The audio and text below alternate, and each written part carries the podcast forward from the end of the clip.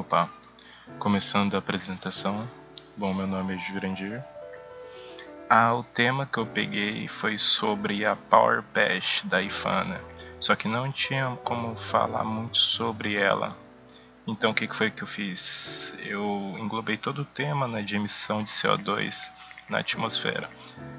É, o que eu posso falar muito é sobre o protocolo de Montreal e Convenção de Viena. Né? Então, o que foi exatamente que aconteceu lá?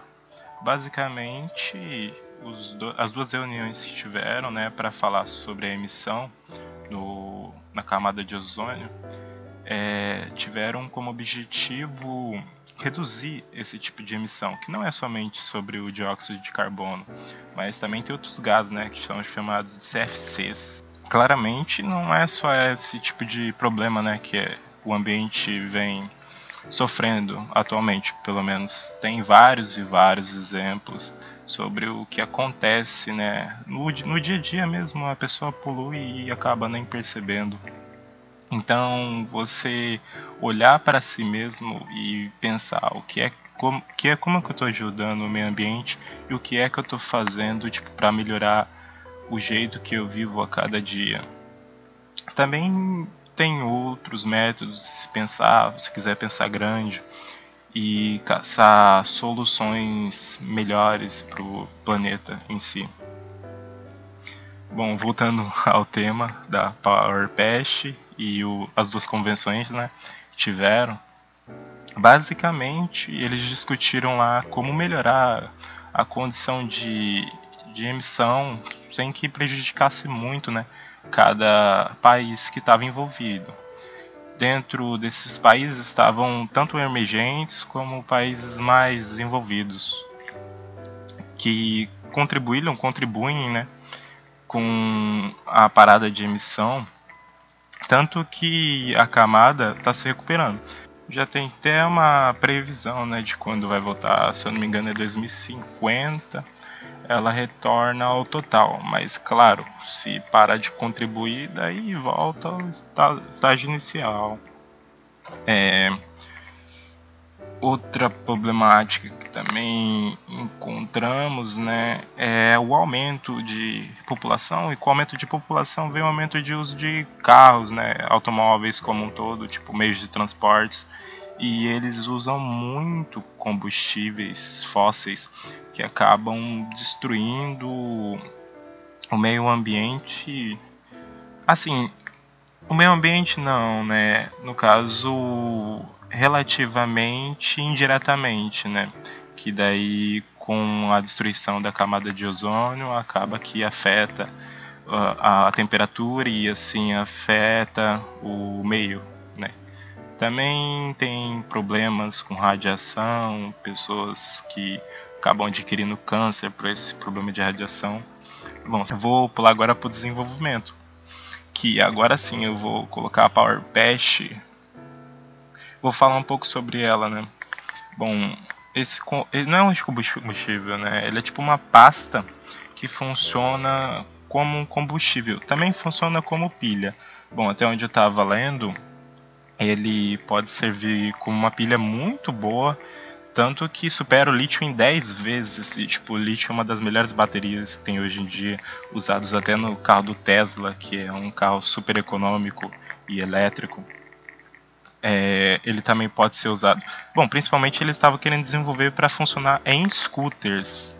Eu não sei se o desenvolvimento parou ou não, mas estava previsto, pelo menos para o lançamento ser esse ano. Claro, agora vamos falar sobre os benefícios, né? Porque se não tiver benefício, daí não adianta de nada. É, no caso, eles usam hidrogênio para usar como combustível, né? Principal combustível de explosão, né? Então, o hidrogênio tinha vários, vários problemas que acabavam por fazer dele inútil, né, como um combustível. Então, um dos principais problemas que ele tinha era basicamente que se você deixasse ele com uma temperatura um pouquinho mais aquecida, ele explodia nossa, tinha outros também que era muito difícil de você separar o hidrogênio da água para usar ele. Daí usava uma energia catastrófica.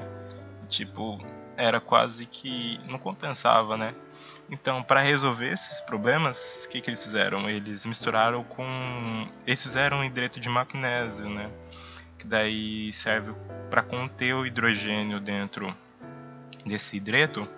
Aí acaba que a contenção desse hidrogênio, além de ser mais fria, deixar ele mais frio, no caso ele pode até aquecer até temperaturas bem mais altas, que ele não vai é, explodir, correr risco de explosão, ele também tem um melhor uso, né? Tem um melhor desempenho ali para dar força para os automóveis que ele vai agregar essa força, né?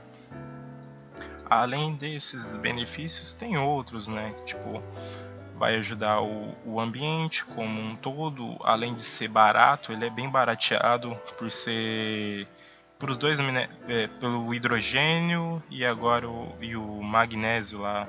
Tipo eles são bem fáceis de se encontrar na natureza. Então faz com que ele seja bem barateado.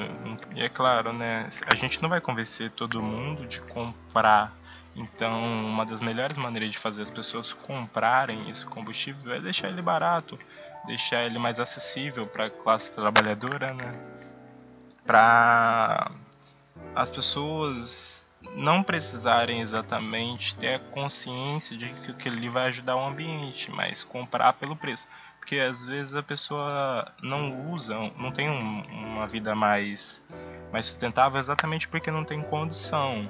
Então, dar essas condições para elas comprarem esse tipo de, de combustível acaba que acarreta indiretamente no ambiente, né? É claro que dá para linkar com outras pesquisas, tipo, teve uma da USP que eles basicamente fizeram é, uma matéria, tipo, para fazer o carro bem mais leve e, tipo, descontaminar o interior dele, porque tinha algumas partículas que ficavam dentro do carro que acabam intoxicando as pessoas é, e faziam muito mal para elas, né? Então eles fizeram essa pesquisa exatamente para, além de deixar o carro mais leve, o que consequentemente faz com que basicamente você use menos combustível para se locomover, como também ajude essa poluição interna do carro, né, que ele gera. Eu acredito que por causa do, do aumento de temperatura interno nele. Cara, assim, partindo desse pressuposto, é, você vê que esse tipo de pesquisa não somente ajuda o ambiente, como também agrega a nossa vida como um todo, né? Melhora a gente, nosso modo de viver, nossa qualidade de vida, entre outros assuntos.